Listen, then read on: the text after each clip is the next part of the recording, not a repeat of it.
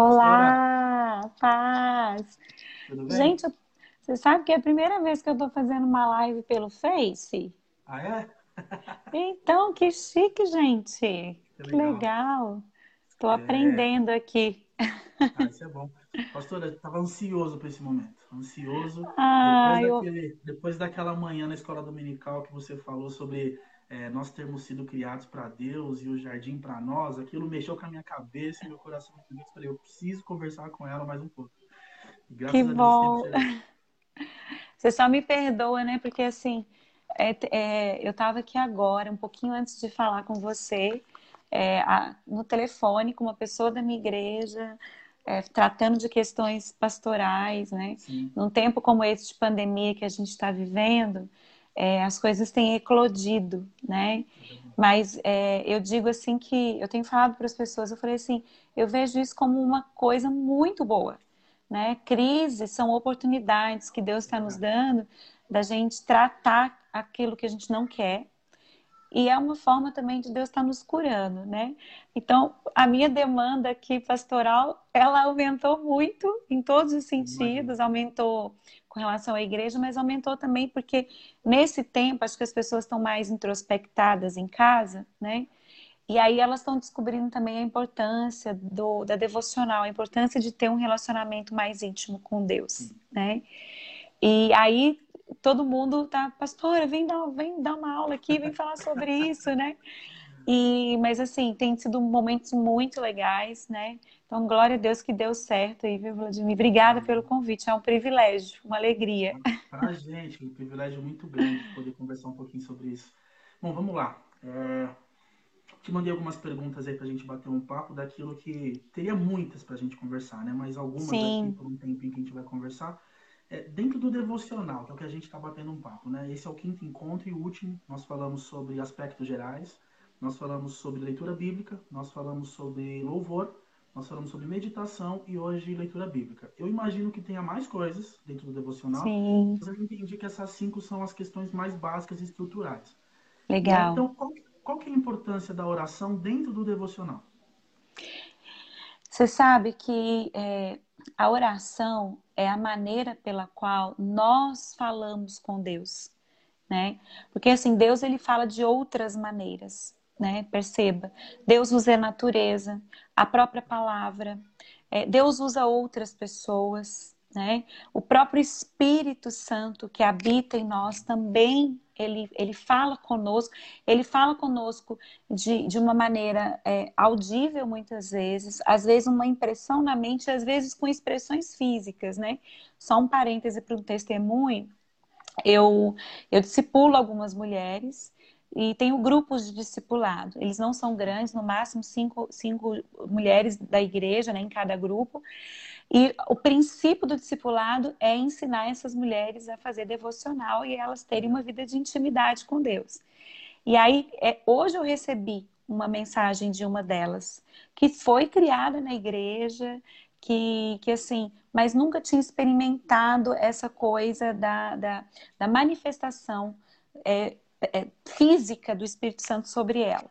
E aí ela disse que ela foi meditar, ela mandou uma mensagem para mim de manhãzinha, mas ela mandou a mensagem era, era à noite. Então, por volta de umas 11 e meia da noite ela foi meditar. E ela disse que enquanto ela lia a Bíblia e ela resolveu orar, ela começou a tremer. E ela tremia e ela não conseguia parar de tremer. E a princípio ela teve medo daquilo e ela, e ela parou de orar. Quando ela parou de orar, aquilo parou. Só que ela falou: "Não, eu vou eu vou orar", porque ela ela viu que não é uma coisa é uma coisa estranha, sobrenatural, mas é uma coisa muito boa. Ela falou assim que ela sentiu uma paz, um amor, uma vontade de chorar, uma vontade de rir tudo junto. E aí ela voltou a orar.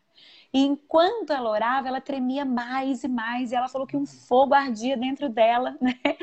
E ela mandou essa mensagem para mim. Então, qual é a pergunta que você fez foi qual a importância da oração? A oração é o espaço que eu dou para Deus falar comigo. E para eu falar com Deus. Então, talvez a oração seja um momento de, de, de diálogo. Por isso que eu inicio a devocional, eu sempre falo, nenhuma devocional pode acontecer sem um momento de oração. Porque é um momento que você está dizendo assim, olha, vamos bater um papo. Né? Porque a Bíblia fala por si só, a natureza fala por si só. O Salmo 19 diz isso: os céus proclamam a glória de Deus, o firmamento anuncia as obras das suas mãos, um dia anuncia outro dia. Então, assim, se as pessoas dizem que Deus não existe, é porque elas não contemplam a natureza, né? E muito mais agora, com essa pandemia, que a natureza está se limpando, né? E nós, por exemplo, estamos tendo é, dias e, e, e, céus como nunca se viu em São Paulo, não é verdade? é verdade? É um negócio extraordinário. Nós temos visto aí os oceanos sendo limpos, os rios estando mais cristalinos, a natureza mais viçosa. Então, assim, a natureza, ela demonstra essa glória, mas é na oração, e aí é o segredo, é na oração preferencialmente que Deus deseja um diálogo. Perceba, a natureza fala, a Bíblia fala, mas na oração há um diálogo, há uma interação. Eu falo, Deus fala, eu ouço, ele ouve, e há então uma conversa. Nenhuma devocional pode iniciar sem oração por isso, porque a devocional é um momento que você desperta o diálogo. Não é só para você ouvir a voz de Deus, é para você falar também. Deus quer te ouvir. É isso que é muito legal. Né? Um outro testemunho, né? Eu, eu acordo todo dia de manhã, eu vou correr, fazer caminhada. Eu já fui atleta um dia, hoje eu não sou mais, mas eu sou uma pessoa que gosta de atividade física. Mas aí quando eu vesti minha roupa de ginástica e tá frio pra caramba esses dias, né? E eu acordo cedo, então seis e meia, sete horas, já tô na rua correndo é um horário também que não tem muita gente. E quando eu botei o pé na rua, eu ouvi a voz de Deus assim: Bom dia, minha filha. Já estava com saudade de falar com você, de conversar com você. Pronto, eu já comecei a andar chorando. Ou seja, a corrida virou um momento devocional. Né? Eu tenho eu tenho fone de ouvido, aquelas coisas do braço, né? Então eu ponho ali a minha playlist de, de adoração e eu corro e eu ando adorando. Então, eu, meu dia já começa com isso, né? Então, essa é a importância da oração devocional, porque ela estabelece, na verdade, um desejo do seu coração de falar com Deus e um desejo seu também de ouvi-lo, ou seja, um desejo de relacionamento. Não sei se eu, se eu respondi. Com certeza, isso é legal, porque eu bati bastante nessa tecla de que oração não para mim, né? É, a oração não acaba quando você diz ali, em nome de Jesus, amém, né? Porque o pessoal uhum. normalmente pensa assim, né? Eu faço a minha oração, faço as minhas petições, que são importantes e necessárias, mas quando eu termino de falar aquilo que eu entendo ser bom para mim, eu encerro e vou viver minha vida. E, tipo, fecho o canal, né? E, na verdade, é hora de começar a ouvir agora, né? Exatamente. Isso aí. É, o mais legal da devocional, é, Vladimir, é a gente aprender a ouvir a voz de Deus. Uma das coisas que as pessoas mais me perguntam, elas ficam assim: Nossa, você ouve com tanta clareza a voz de Deus? Eu falei assim: são alguns anos, né? Foi o que eu falei na live lá do pessoal da federação, acho que você estava lá, né? Falei: são mais de 20 anos é, tendo como prioridade a vida devocional. Né? E, e tendo saudade de Deus e também ouvindo que Deus tem saudade de mim. Sabia que Deus tem saudade de você? Deus tem saudade Sim. da gente, saudade de falar com a gente, né? Porque olha que interessante, a natureza fala, a palavra fala, mas Deus tem coisas específicas para falar com cada um de nós. É singular. Então a oração me leva para esse lugar singular, né? É um lugar onde eu e o meu pai estamos juntos, andando juntos falando um com o outro. E a devocional é esse lugar onde eu vou eu vou aguçar os meus sentidos espirituais, né? Essa moça, eu já estou discipulando ela há algum tempo, e a princípio para ela era uma coisa assim inimaginável. Né? Ela falou assim, pastora, será que um dia eu vou chegar nisso? Será? E aí quando uma moça como essa me manda um testemunho desse, olha, Vladimir, eu, eu até brinco assim, Jesus pode me levar para o céu, eu já cumpri minha missão na terra que é alguém que entendeu e começou a ouvir a sua voz. Percebe? E a sentiu o Espírito Santo. E aí, depois que eu respondi ela, porque ela, ela me mandou uma mensagem assim: e agora, o que eu faço, né? Eu tô aqui, né? Eu falei assim: faz o seguinte, curte esse momento e diz para o Senhor: eis-me aqui. Aí depois ela me escreveu um texto, assim, ela falou, pastor, isso é um negócio sensacional, isso é extraordinário. Eu falei assim, agora pensa que isso é para quem quiser, é para quem desejar. Não é pro... As pessoas acham assim, olha para mim, né? Falam assim, não, tem uma auréola na cabeça da pastora. Não, gente, eu sou normal. Eu também dou minhas cabeçadas. Eu também grito, erro, falho, brigo, erro com os meus filhos. Percebe? Mas assim, tem um lugar que eu desejei encontrar e que Deus desejou. Aliás, até é bom a gente abrir a Bíblia. Não sei se eu posso. Posso abrir a Bíblia? Pode. Então vamos lá. É, Provérbios 8, 17. Olha que lindo esse texto, gente. Provérbios 8, 17. Esses dias eu estava orando e aí o Senhor me deu essa palavra. Gente, olha que coisa maravilhosa, como Deus é tremendo. Olha o que está. E eu costumo decorar. Quando o Espírito Santo fala comigo, assim, de uma maneira tão impactante, eu, eu decoro o texto. Fico, sabe? Sim. Aí. Olha o que diz, olha isso, Vladimir, que coisa profunda. Eu amo os que me amam, os que me procuram me acham. Amém. Qual é o segredo aqui? As pessoas não acham porque elas não procuram. Não procuram, né? Tem um livro muito antigo que chama do Tommy Taine, não sei se você já ouviu falar, chama Caçadores de Deus. Você já, já ouviu esse título desse esse livro? É, ele é um livro muito antigo. Ele, ele, é, depois você dá uma olhadinha. Ele é, tem uns mais de 20 anos esse livro. Ele é um, é um, livro que eu li um pouco mais jovem, né, gente? Porque eu não sou tão mais jovem assim. Eu sou jovem, mas não sou tão mais jovem assim. Mas é um livro que a minha irmã Adriana, ela é missionária, ela mora no Maranhão, ela leu Inclusive tem na estantezinha dela lá até hoje, no quarto da casa dos meus pais. Mas eu li esse livro. Esse livro diz justamente sobre isso.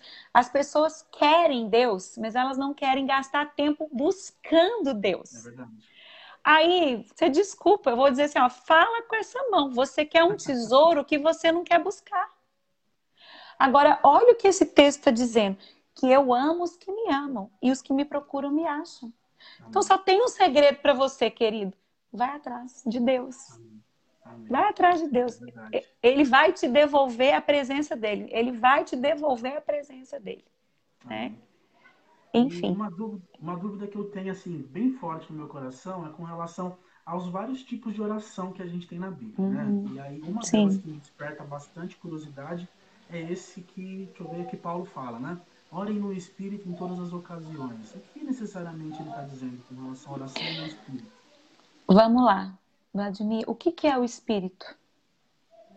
A pergunta que a gente tem que fazer é isso: o que é o espírito? Eu estou te perguntando, responde ah, para mim. É, aí fica a dúvida: o espírito meu ou o Espírito Santo? Preste atenção, Paulo está dizendo, né? Isso está lá em Efésios, e ele está falando de uma, uma armadura espiritual, ou seja, que ela é dada de fora para dentro, ou seja, ela é dada por alguém. Então, quem oferece essa armadura é Deus. Então, se eu vou orar em todo tempo no Espírito, é no Espírito de Deus. Deus. Perfeito? Então, quando ele diz orando em todo tempo no Espírito, ele está dizendo se relacionando com esse Espírito que é uma pessoa que está dentro de você. É acordar com essa consciência de que o Espírito está andando com você, é o que eu falei. Eu acordei de manhã, vesti minha roupa para academia, academia não, para rua, né? Fui correr na rua e o espírito falou comigo. Estava com saudade de você. Vamos andar, vamos conversar, Amém. né?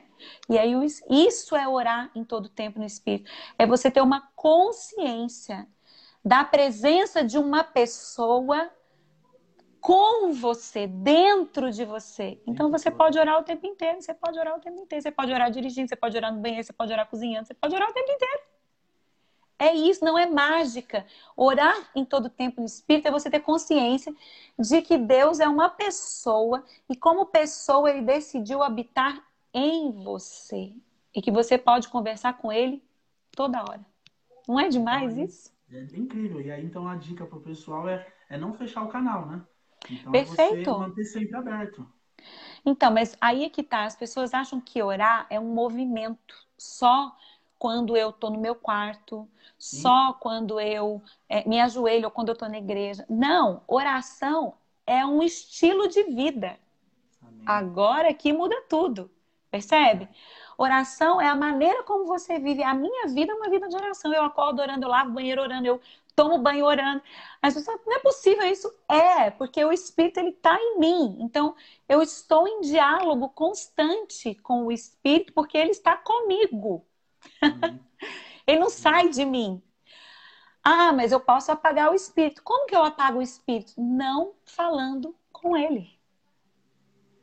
Assim como eu apago uma amizade. Como que eu apago uma amizade? Não falando com essa pessoa mais. Ele, a, a, a pessoa não deixou de existir. Sou eu que deixei de considerá-la. Aí volta para o texto de Provérbios. Os que me procuram, me acham. Não é demais isso? É incrível. Então é muito legal. A questão aqui, Vladimir, quando Paulo fala de transformação da mente, tem a ver com isso, da gente entender quem Deus é. Hoje eu estava conversando com uma, uma, uma, irmã, eu falo, eu falo amiga, né, gente? Minhas ovelhas viram tudo minhas amigas, mas são minhas ovelhas, né, que eu pastorei. Falei assim, gente, qual é a parte que vocês não entenderam ainda? Que Deus é uma pessoa. Ele não é um engoste, né? Porque eu acho que quando as pessoas pensam em Deus, eles estão pensando assim, naquele filme antigo do Ghost mesmo, né? Sim. né? Que o espírito sai, é quase um fica. Não, Deus é uma pessoa. Ele tem boca, ele tem olhos, Amém. ele tem ouvidos, percebe? Ele tem mãos. Então ele se relaciona. E outra, eu e você fomos feitos à imagem e semelhança dele. Então, peraí. Eu tenho a forma, a imagodei em mim. A imagem de Deus. Se eu tenho a imagem de Deus e eu sou alguém que fala, que sente, que cheira, que pensa, perceba que Deus é tudo isso e muito mais. Então, orar em todo o tempo no Espírito significa ter consciência da pessoa de Deus em você, com a qual você se relaciona o tempo inteiro. Ou seja, você pode acessar a Deus toda hora, a cada segundo da sua vida. Não é só quando você ajoelha para orar. Quando você reserva um lugar específico, você está dizendo para Deus que Ele é prioridade e que você quer ouvir segredos da parte dele. Aí é diferente, percebe? Legal. Aí você está indo. É o que a gente chama de mergulhar mais profundo. O lugar de oração como secreto é você ir mais fundo, é Deus te contar segredos que no dia, assim, nos momentos que você esporádicos, ele não vai te contar. É mais ou menos quando um, amigo seu, não sei se você já viveu essa experiência, ele quer te contar uma coisa importante. Ele conta uma coisa importante em qualquer lugar? Como que é não. isso aí? Ele prepara o quê? Ele prepara um ambiente, ele te chama para uma conversa mais íntima, para um café, para um restaurante, Verdade. não é assim? É o secreto é esse lugar. O secreto é o lugar onde Deus quer te contar algo a mais. Ele quer te revelar algo que a sua percepção cotidiana não pode te revelar. Ah. Mas isso não quer dizer que Deus no cotidiano não está falando. Quer dizer que no secreto ele vai estender, ele vai dizer algo, uau, incrível. Amém. Incrível, né? Amém. Então isso é muito legal. Eu vou até te contar aqui, meu olho lacrimejou um pouco porque é, essa noite eu estava conversando com a minha esposa. É, hoje é o último dia do bate-papo jovem, né? No Sim. começo do vídeo eu falei que esse Ai, que bom que eu consegui, enfim. Ele é o último dia, então assim, esse projeto nasceu para falar sobre devocional. Deus falou muito forte ao meu coração sobre devocional e aí eu cheguei, eu, liderança dos jovens, falei, gente, vocês fazem devocional? Manda um feedback para mim, sem, sem, sem questionamento, sem nada, só para mim saber. E por incrível que pareça, a pessoa falou: Ah, eu não faço porque eu não sei para que serve, ou eu não faço porque eu não entendo, eu não faço porque, sei lá, eu não vejo para que. Enfim. Eu falei: Nossa Deus, eu nunca imaginei assumir uma liderança para movimentar sobre essa questão devocional. Eu falei: Deus, é, obrigado por ter falado comigo, deixar eu ouvir. E aí, ontem à noite, eu tava, a gente estava estruturando a próxima, né, que a gente vai ter, já deixando aqui um spoiler para a galera, que chama o ID Live, né, um projeto novo que a gente vai começar. E Legal. Eu com a minha esposa ontem e a gente falou, meu, eu quero muito que Deus fale pra gente, e eu conversei com ela, sobre é, o ideia de identidade, né? Mas eu queria que Deus falasse pra gente é, palavras que é, o I fosse uma palavra e o D fosse outra palavra.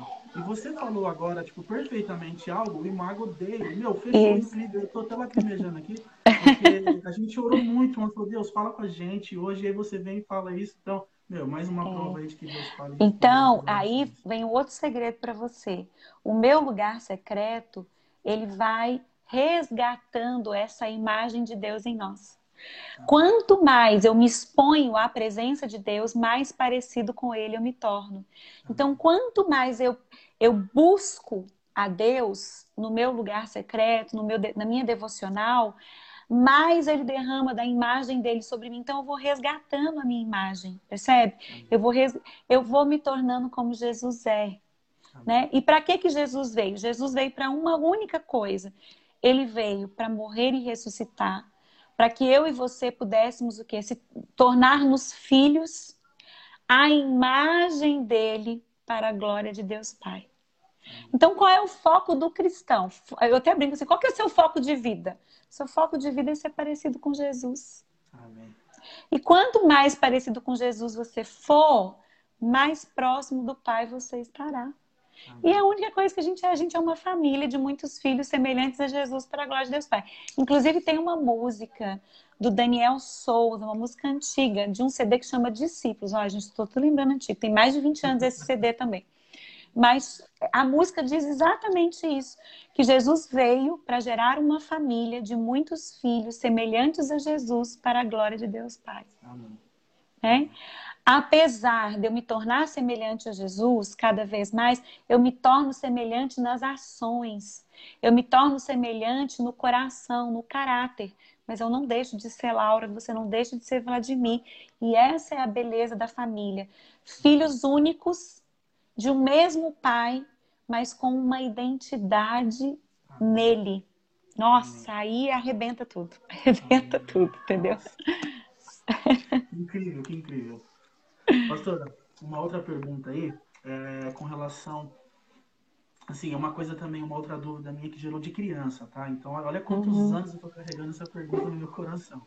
Sim. É, eu já vi muitas pessoas, desde criança, acompanhando meu pai e minha mãe nos cultos nos lares de semana, ouvi testemunhos do tipo, normalmente mulheres, né? O maior número de intercessoras normalmente são mulheres. E aí, e dando testemunho dizendo, ah, depois de 20 anos orando, 30 anos orando pelo meu marido, pelo meu filho, ele se converteu. E aí a dúvida que surge é, é a necessidade de reapresentação dos pedidos e necessidades que nós temos, é, ou apresentei uma vez, confia e espera? Não, a gente pode insistir sim. Inclusive existem vários textos bíblicos, né, que falam da súplica, né? A súplica é uma oração insistente, é quase uma oração desesperada, né? E, e a súplica então entra nesse lugar da insistência. Por quê, eh, Vladimir? Porque existe a dimensão da batalha espiritual da oração, que a gente não pode negar né? Paulo nos traz isso com muita clareza. Ele diz: olha, a nossa luta não é contra a carne nem contra sangue, mas contra os principados e potestades, dominadores deste mundo tenebroso, nas regiões celestiais em Cristo Jesus. Uma das coisas muito importantes que a gente não pode negar é a existência de céus. Né? No princípio criou Deus os céus e a terra. Né? Então existem céus, aquele que os nossos olhos veem e aqueles que os nossos olhos espirituais precisam enxergar. Então eu costumo dizer, qual é o primeiro céu? O primeiro céu é onde está a lua, as estrelas, os astros, é, onde existem os sistemas solares, né? Porque hoje a gente sabe que existe mais de um sistema, Sim. onde existem planetas, ou seja, onde o infinito está posto. Porque a beleza da criação é que quanto mais os cientistas descobrem, mais eles descobrem que tem por descobrir. Então, ou seja, os, os cientistas estão descobrindo o infinito. Eles estão descobrindo que eles não podem descobrir todo. Por quê? Porque Deus é eterno. Ele é ontem, ele é hoje, ele é sempre. Ou seja, ele é linear. Ele, ele sempre existiu. Né? Aliás, a criação só comprova a existência de Deus. Eu tenho uma dificuldade muito grande com cientistas que são ateus. Né? A matemática comprova a existência de Deus. É uma coisa, é meu pai é engenheiro, né? Então, assim, é muito legal que meu pai ele disse que a matemática é a poesia de Deus. Eu concordo com ele. Bom, mas eu não vou falar disso. Então, tem esse primeiro céu. Tem o segundo céu, que é onde nós temos a batalha espiritual. E a gente vê isso ali no texto de Daniel. Quando Daniel, ali no capítulo 9, se não me engano, no capítulo 10, ele jejua por 21 dias. E o que, que acontece? A oração dele é ouvida no primeiro dia, Mas a Bíblia diz que o anjo, no caso a gente sabe que é Miguel, é, um anjo desce, né? E ele não consegue ali, porque ele é impedido pelo príncipe da Pérsia, nós estamos falando de um principado, nós estamos falando de uma ação é, literalmente é, uma manifestação espiritual, e aí diz que Miguel teve que vir para guerrear junto. E depois de 21 dias, ele consegue descer, esse príncipe da Pérsia é vencido e ele consegue trazer uma resposta, né? Então, esse é o segundo céu, o lugar onde as batalhas espirituais acontecem. E perceba que Satanás ele só tem acesso até aqui, porque o terceiro céu ele não pode pisar mais. Onde está o terceiro céu? É o lugar da glória, do trono, da presença de Deus. Aonde Paulo, né, ele diz: Eu conheci um homem que foi a terceiro céu. Ele está falando dele. Aonde João foi levado, quando ele é, ele relata o Apocalipse né? Aonde Enoque foi arrebatado, aonde Elias foi arrebatado. Então, assim, tem três céus. A gente não pode desconsiderar isso. Só que é o que é o problema, Vladimir? Olha que Efésios 2 diz. Eu vou pedir para você abrir aí. Você falou de Bíblia, meu, você mexeu comigo. Bíblia é... Bíblia é um negócio aqui que, meu, sou apaixonada. Efésios 2. Olha que coisa Maravilhoso. Tô abrindo minha Bíblia aqui também, tá, gente? Por isso que eu tô demorando um pouquinho aqui. Peraí. Ai. Depois de Gálatas, viu, gente? Olha o que diz. Peraí, que eu tô. Gálatas, Efésios. Olha o que diz Efésios 2. É... Eu vou ler a parte do verso 4, tá? Olha que lindo. Mas Deus, sendo rico em misericórdia, por causa do grande amor com que nos amou, e estando nós mortos em nossos delitos, nos deu vida juntamente com Cristo. Pela graça sois salvos. E juntamente com Ele nos ressuscitou e nos fez assentar nos lugares celestiais em Cristo Jesus eu vou ficar por aqui. Só esse texto aqui, isso aqui já vale, vamos dizer assim, várias aulas sobre esse texto aqui, mas eu quero ficar só com essa palavra aqui, olha. E nos fez assentar nos lugares celestiais em Cristo Jesus. Espiritualmente, um filho convertido, consciente da sua paternidade, onde ele está assentado, Vladimir? Diz para mim. Lugares celestes? Celestiais. Onde Jesus está assentado? Que a Bíblia diz. À direita de Deus Pai. Onde você está assentado? Lugares celestiais. Do lado de Jesus. Amém. A sua luta, então, não é de baixo para cima, é de cima para baixo. Percebe? Sim. A sua ação espiritual, ela é do céu para a terra. Eu tenho que ter uma mente renovada. Aí, voltando, quando eu insisto em súplica, é desse lugar que eu insisto. Entendi. Às vezes as pessoas elas oram muito, muito, muito tempo porque elas não entendem o posicionamento espiritual delas. Quando a gente entende o nosso posicionamento espiritual, a nossa oração fica mais efetiva. Isso não quer dizer que ela não terá de ser insistente, mas quer dizer que muda o seu posicionamento diante da oração. A nossa oração, ela sai do céu para a terra, percebe? Uhum. Por isso que a palavra de Deus diz que é o quê? Que é, é ela tá ligada, né? Ela tá ligada, não é isso que a palavra de Deus diz? Uhum. Que tudo que ligares na terra será ligado, mas ela tá ligada, mas ela desce. Então a resposta, ou seja, a ação efetiva da oração, ela é de cima para baixo. Mas às vezes a gente acha que está orando de baixo para cima e que aí tem uma certa dificuldade. Tem gente fala, ah, minha oração não passa do teto. Eu falo, meu irmão, você não sabe o que você está falando. Sua oração, ela desce do céu, é diferente. Porque espiritualmente você está sentado lá. Você não está aqui embaixo, você está lá. Percebe? Mas isso é uma mudança de consciência. Agora, vamos lá. A resposta vem do céu, mas ela pode ser parada numa batalha espiritual no segundo céu. Entendi. Que é o que aconteceu com Daniel. Então, toda oração que ela não foi respondida, ela deve ser insistente sim, porque pode ser que uma batalha espiritual esteja sendo travada. E você tem que se manter firme no seu posto. Percebe? E a oração, o que, que ela faz? Ela mantém ativo a dimensão espiritual e mantém você fortalecida no Senhor e na força do poder de Deus. Quando você para de orar, você fraqueja. Quando você continua em oração, você se fortalece. Por isso que eu continuo orando. Entendeu? Não sei, se, não sei se eu ajudei, né? Mas eu estou trazendo alguns, né? Sim, sim. Mas então continue suplicando. Amém. E, bom, ficou uma dúvida é, imensa, dúvida não, curiosidade, na verdade. É, naquele dia na escola dominical você comentou sobre o Sermão do Monte, né? Ah, é lindo.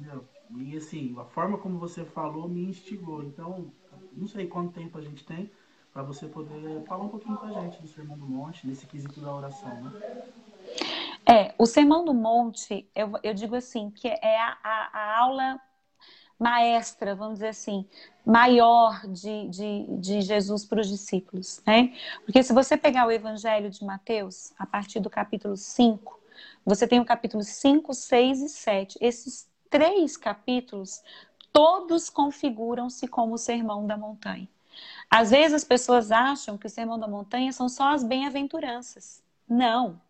O Sermão do Monte são todos aqueles ensinamentos que se encerram ali no capítulo 7 de Mateus, né?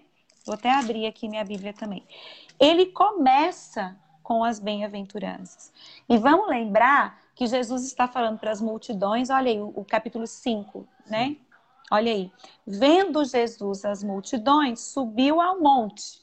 Sim. E como se assentasse, então assim, ele se assentou, se aproximaram os seus discípulos. Então assim, a mensagem inicial de Jesus era para os discípulos, mas ela teve uma propagação para as multidões. E aí ele começa falando das bem-aventuranças. Olha, Vladimir, não dá tempo de eu falar tudo, mas cada uma dessas bem-aventuranças cabe uma aula só sobre elas. Porque elas têm toda uma conotação de uma mudança de entendimento.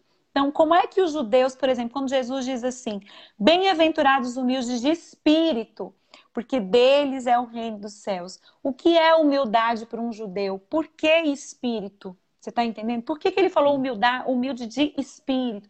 Ele está ali literalmente combatendo a religiosidade dos fariseus e dos saduceus e dos religiosos. Por isso ele implica essa dimensão da humildade em espírito. Ele está falando de uma verdadeira humildade, uma humildade que parte de dentro para fora, não uma falsa humildade que tem a ver com atos, né? Enfim. Então, assim, cada um desses, dessas coisas aqui já daria um. Aliás, eu acho assim que eu lembro uma vez que eu fiquei seis meses com um professor maravilhoso, uma professora chama Rosângela Gomes, e ela hoje frequenta a oitava presbiteriana de Belo Horizonte, mas ela tem um estudo completo sobre o, as bem-aventuranças, né? E seis meses só estudando as bem-aventuranças. Você imagina, seis meses. Mas aí, o que que acontece? Ele termina as bem-aventuranças e aí ele começa a dizer, olha, vós sois o sal da terra. Aí depois ele diz: Vós sois a luz do mundo.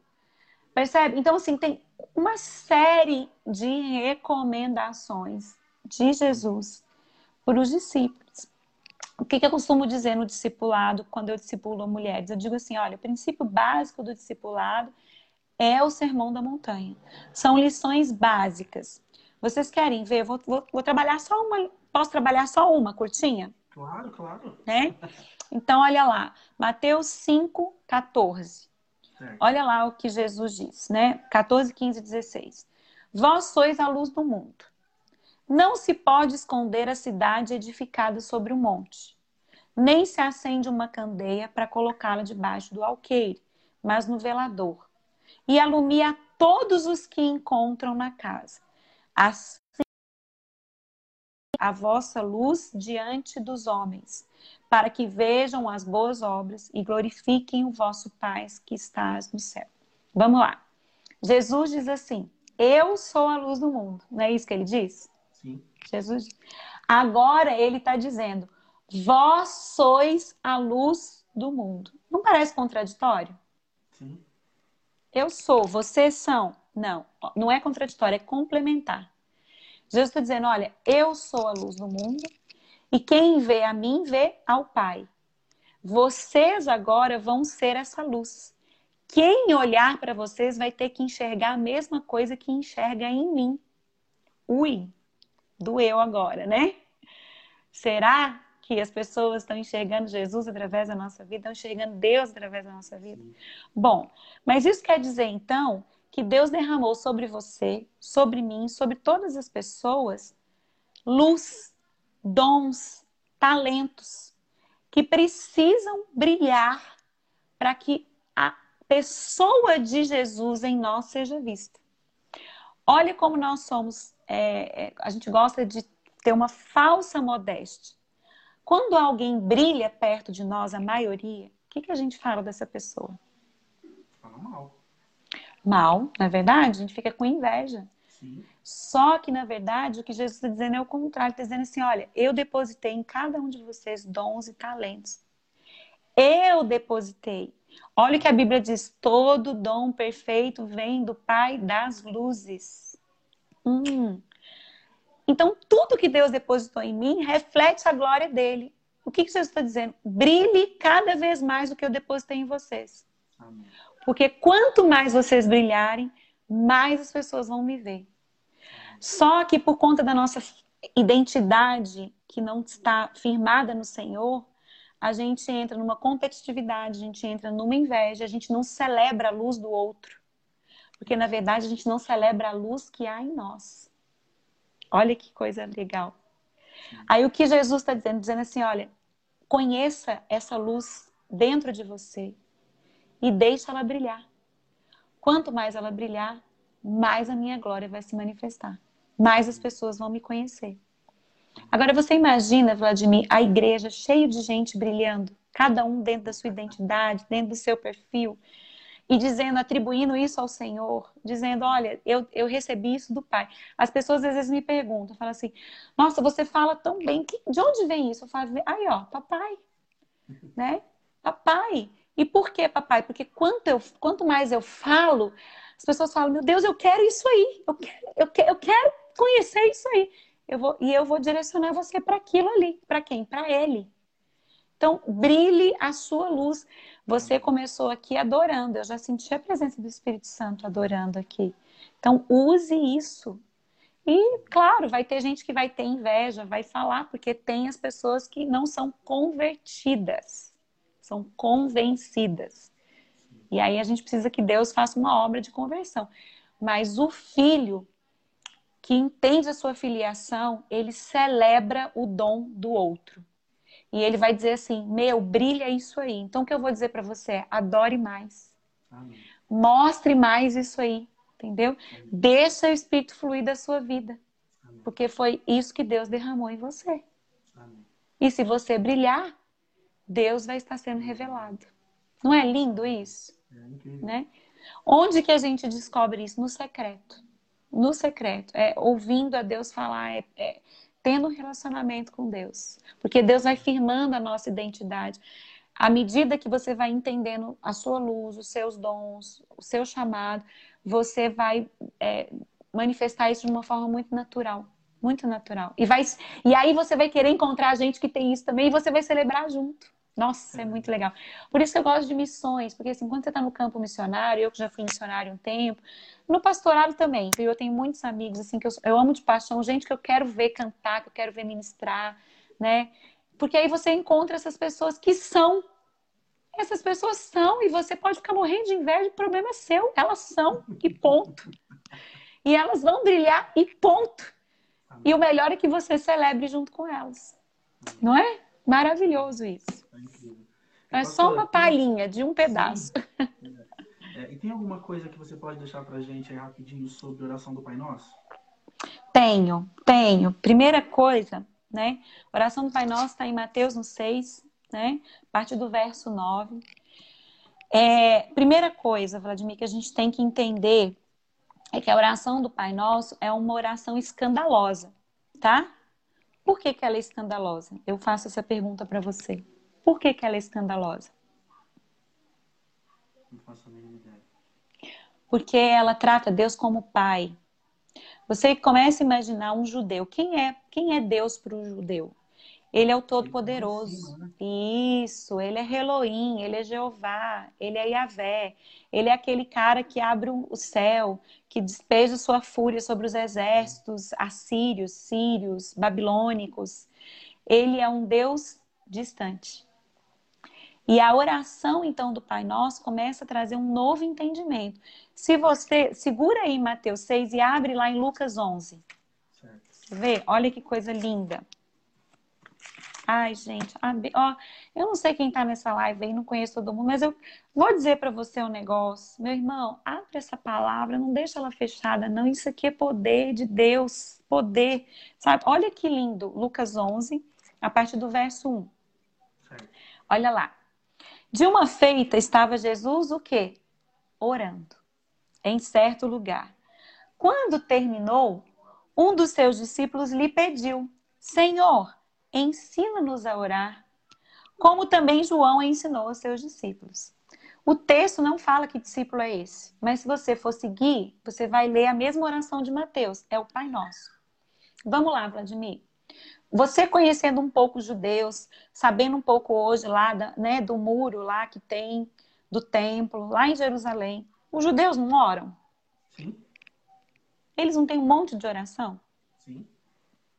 Então, eles sabiam orar. Não sabiam? Sim. Por que, então, que os discípulos dizem ensina-nos a orar, se eles já sabiam orar? Interessante. Eles não sabiam orar como Jesus orava. E aí vem o escândalo, porque Jesus está revelando que Deus não é alguém distante, é alguém perto, ele é Pai. Então começa com Abba, o primeiro escândalo é chamar Deus de pai. Porque pai é alguém próximo. E dentro de uma cultura judaica patriarcal, o pai é a figura máxima de autoridade dentro da casa. Então, olha que interessante. Jesus está dizendo para os judeus que Deus é pai, é aquele que habita e domina a casa. A casa. Amém. Uau! Olha, já começa por aqui, né? Pai nosso que estás no céu. Só que ele revela nos céus. Pai nosso que estás no céu. Que pai é esse? É um pai que habita aqui, mas ele é um pai que transita entre as esferas espirituais. Percebe? Ele transita entre as três dimensões. Então, ele, ele, ele é para além. Então, você comece, você come, tenta se colocar num lugar de um judeu criado ali com com a, toda aquela questão da lei, do templo, e vem Jesus que ora o tempo inteiro fora do templo, porque o judeu, onde que ele ia orar? No templo. E Jesus orava fora do templo. O que, que Jesus está construindo? Olha, vocês podem orar em todo lugar. Olha, o Pai acompanha vocês aonde vocês vão. Olha, eu vim aqui para trazer uma nova revelação. Deus está perto. Ele é, ele está. Aí você entende, Emanuel, Deus conosco. Deus presente. Aí, lá em João 14, Jesus diz assim: Não vos deixarei órfãos. Eu rogarei ao Pai, e ele vos dará um outro consolador. Jesus está dizendo: Eu sou o primeiro consolador, agora vai vir outro. E o outro é melhor ainda, porque ele vai habitar em vós. Você sabe o que Jesus faz? Jesus dá um upgrade. Jesus ele faz um negócio top. Ele fala assim: olha, eu estou com vocês, agora eu vou estar em vocês. Então, o que, que Jesus está fazendo? Ele está construindo um novo entendimento para que os discípulos possam entender o que, que eles vão receber. Agora você imagina, Vladimir, esse povo que começa a construir esse entendimento. Quando Jesus morre, eles ficam lá em Jerusalém esperando o outro consolador, porque eles já sabem que o que vai vir é um negócio fora de sério, é poderoso. Só que a gente é um bando, vou falar, um bando de gente que não, quer saber da Bíblia. Porque se a gente valorizasse isso aqui, como os discípulos valorizassem, a gente ia tremer era todo dia, de manhã, de tarde, de noite, igual essa menina tremeu de madrugada. Porque é o Espírito que está sendo derramado, é o Pai é a presença de Deus em nós, dentro de nós, transitando por todas as minhas esferas, vivificando tudo que eu sou. Então, a primeira coisa que os discípulos precisam aprender é quem é Deus. Ele é próximo, ele está, ele é pai, ele é relacional. Ou seja, é desmantelado toda uma estrutura a respeito de quem Deus é. Por isso que a oração do Pai Nosso, a princípio, é escandalosa. Aí ela diz assim, volta lá em Mateus. Dá tempo de falar? Se você me largar para falar aqui, eu começo a falar. Pode falar. Você já reparou, né, gente? Não me dá, não me dá palavra não, que eu vou embora.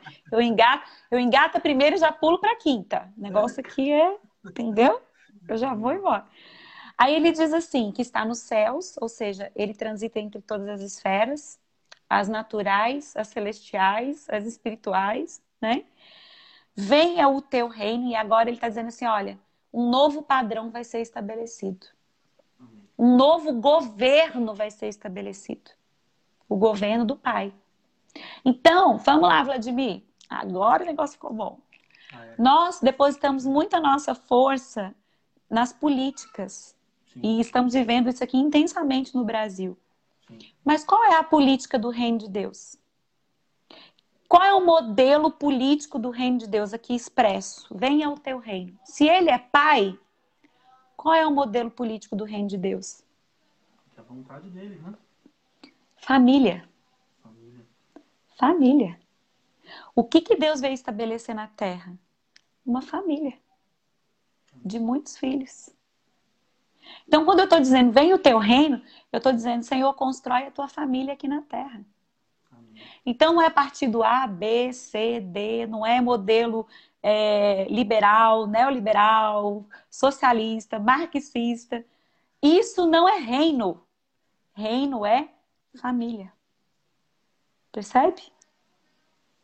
É, então, eu estou só te dando um gostinho do que, que essa oração tem pra gente. Eu, eu, eu fiquei, eu fiquei com, com, com, esse gosto da primeira vez e agora estou ficando com vários.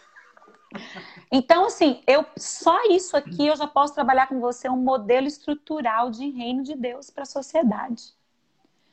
Porque o modelo, ele não é, é estruturado com poderes. Porque dentro da família você tem papéis, não poder. Percebe? Ninguém está sobre ninguém. Todos estão um ao lado do outro exercendo papéis. Percebe? Mas dentro de uma família subentende-se que a lei que predomina é a lei do amor. Bingo. Então, o que é o reino de Deus? É uma família de muitos filhos que vive pela lei do amor. É, talvez por isso Jesus tenha resumido todas as leis em amar Deus acima de todas as coisas e amar ah, próximo como Isso.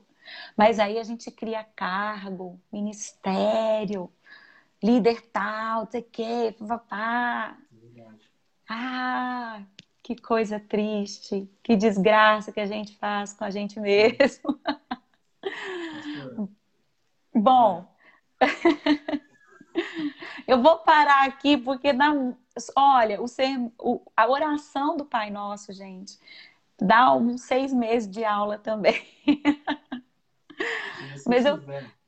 Sobre esses dois assuntos, né? O Sermão do Monte e Oração do Pai Nosso. Tem algum livro ou algum conteúdo bacana para a gente poder dar uma pesquisada, uma procurada? Tem, tem sim. Mas assim, eu não tenho nada aqui na minha mão.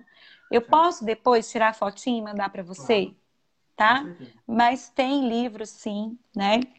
Tem um livro muito legal, que é um calhamaço desse tamanho, que diz assim, é, que chama Venha o Teu Reino, né?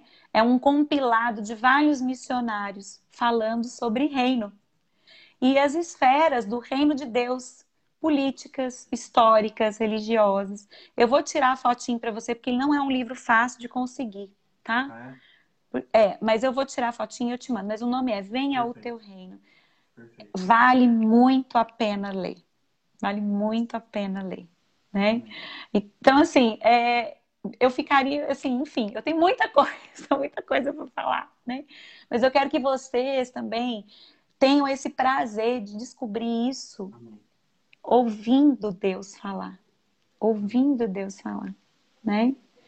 É, é o melhor. Vocês querem ver? Hoje de manhã eu estava na minha devocional, como eu te falei, né? Fui correr, aí lá já chorei, já orei. Quando eu voltei, eu ia acordar o meu filho para aula online, né?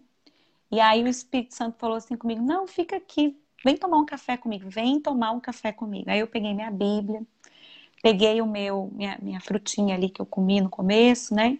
Eu tento ser fitness, viu, gente? Mas não sou muito, não, porque eu gosto muito de doce. Eu sou uma pessoa doceira, quem me conhece sabe disso. Mas aí, onde eu estava meditando, eu estava meditando em Atos, no capítulo 16, capítulo 17, e ali o Espírito Santo começou a derramar sobre mim. E nesse texto, Paulo diz que ele chega em Atenas e que o espírito dele se revolta face à idolatria daquele lugar. E aí Paulo ele começa a discursar então no aerópago daquele lugar e ele começa a falar da religiosidade, né? Ele fala assim: "Bem percebo que vocês, vou até ler para vocês aqui que eu até marquei, ó. É Atos 17, 22. Diz assim: Então Paulo, levantando-se no meio do aerópago, disse: Senhores atenienses, em tudo vejo vocês acentuadamente religiosos. Quando eu li isso aqui, o Espírito Santo falou: Laura, para aí. Eu falei: Ah, lá vem uma lambada de Deus na minha vida. Ele falou assim: Você, eu estou nesse tempo desmantelando a sua religiosidade. Você está percebendo? É, a devocional trata comigo em primeiro lugar, sempre. Sempre. Se a minha perspectiva devocional está sempre voltada para o outro, não é devocional. Porque a primeira pessoa com quem Deus fala é comigo. A primeira pessoa que Deus trata sou eu. O primeiro coração que Deus rasga é o meu. E como Deus vai me tratar, Ele vai me tornar apta a tratar também. Porque eu só posso dar aquilo que eu tenho. Ninguém dá o que não tem. Percebe? Então a religiosidade é uma coisa que infelizmente ainda faz parte da minha vida. Por quê? Porque eu nasci na igreja. Eu fui criada na igreja. Então vira e mexe, eu quero me justificar pelo que eu faço. E não adianta. A gente não aí olha para você ver como Deus pega nós, né? Como Deus me pega. Olha o verso 25, que lindo. Nem é servido por mãos humanas, como se de alguma coisa precisasse, pois ele mesmo é quem a todos dá vida, respiração e tudo mais. Aí olha que o Espírito Santo falou comigo, falou, Laura, eu não preciso de nada que você possa me dar. Eu tenho tudo. Eu sou tudo. Mas se você quiser me dar o seu coração, eu vou recebê-lo, porque você quer me dar. Eu não quero nada por obrigação. Eu quero por amor. Acabou com a religiosidade. O religioso faz para barganhar, faz para merecer, trabalha na igreja para receber aplauso. Percebe? Quem ama, entrega. Quem ama, se entrega. Quem ama, aceita o confronto em amor.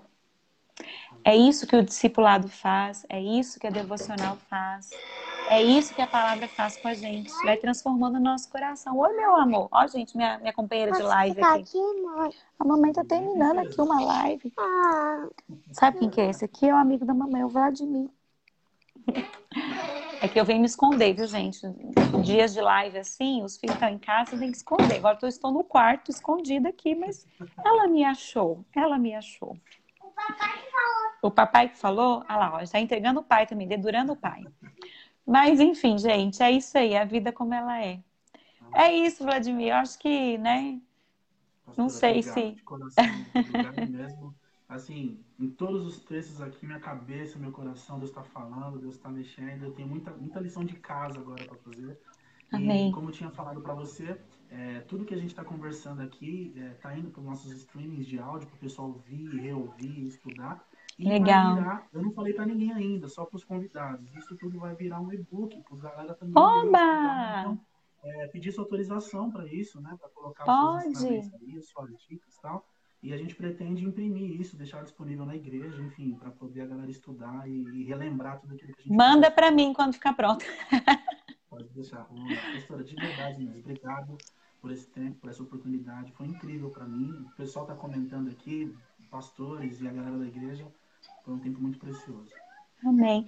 Deixa eu orar? Com certeza. Então vamos orar então. Gente, oração é tempo precioso. Pai, que alegria.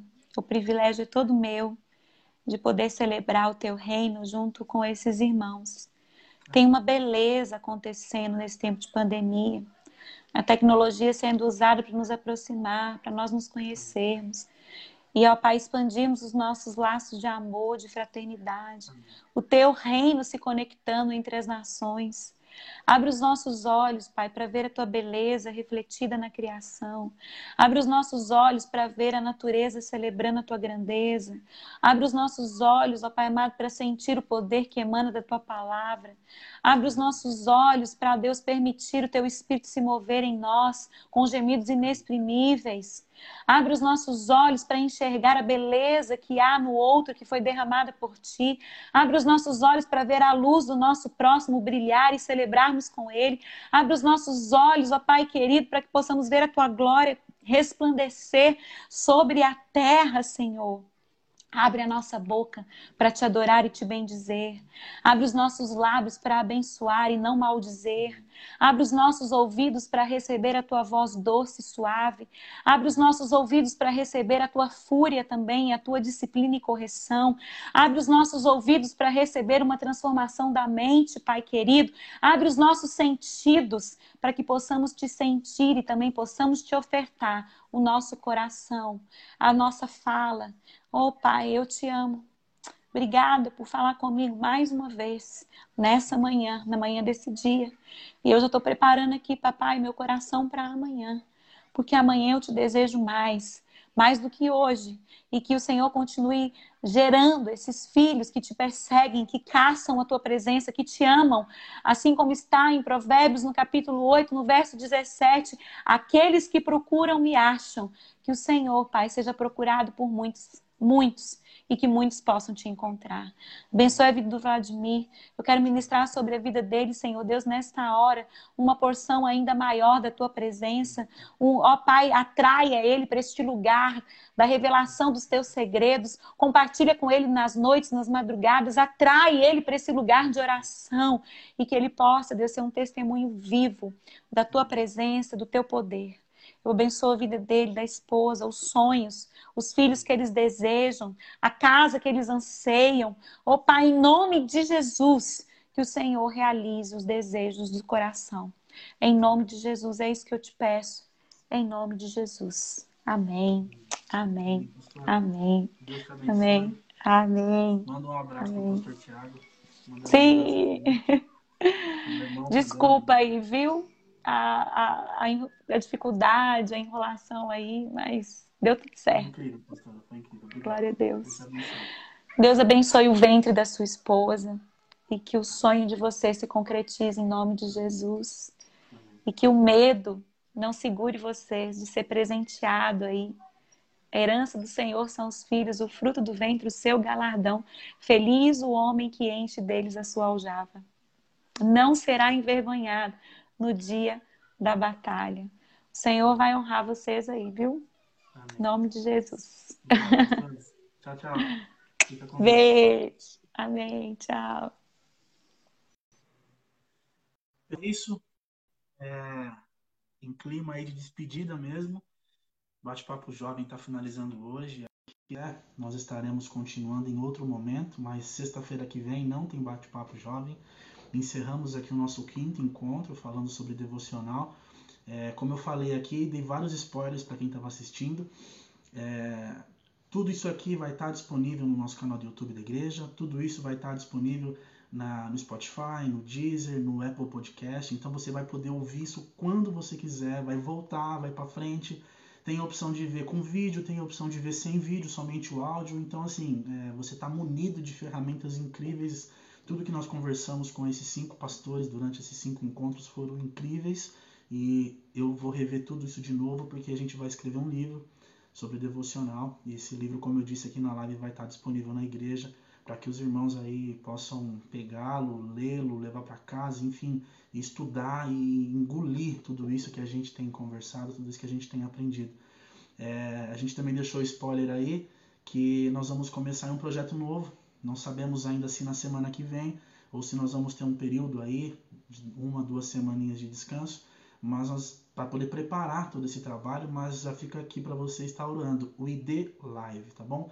E de Igreja D de Dado, ID Live é o nosso novo projeto com jovens que, que visa tratar o que? Identidade, saúde emocional, tratar nós como pessoas, tratar nós mesmos. Como a pastora nem sabia de tudo que isso, e ela deu vários lampejos acerca desse assunto.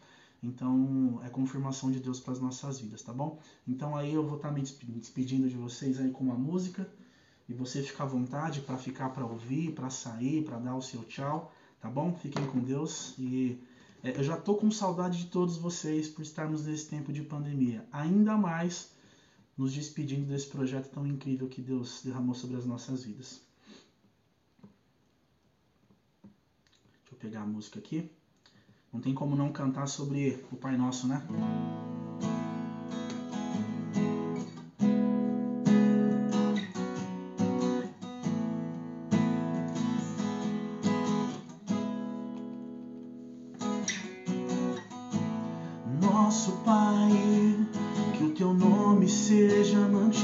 Deus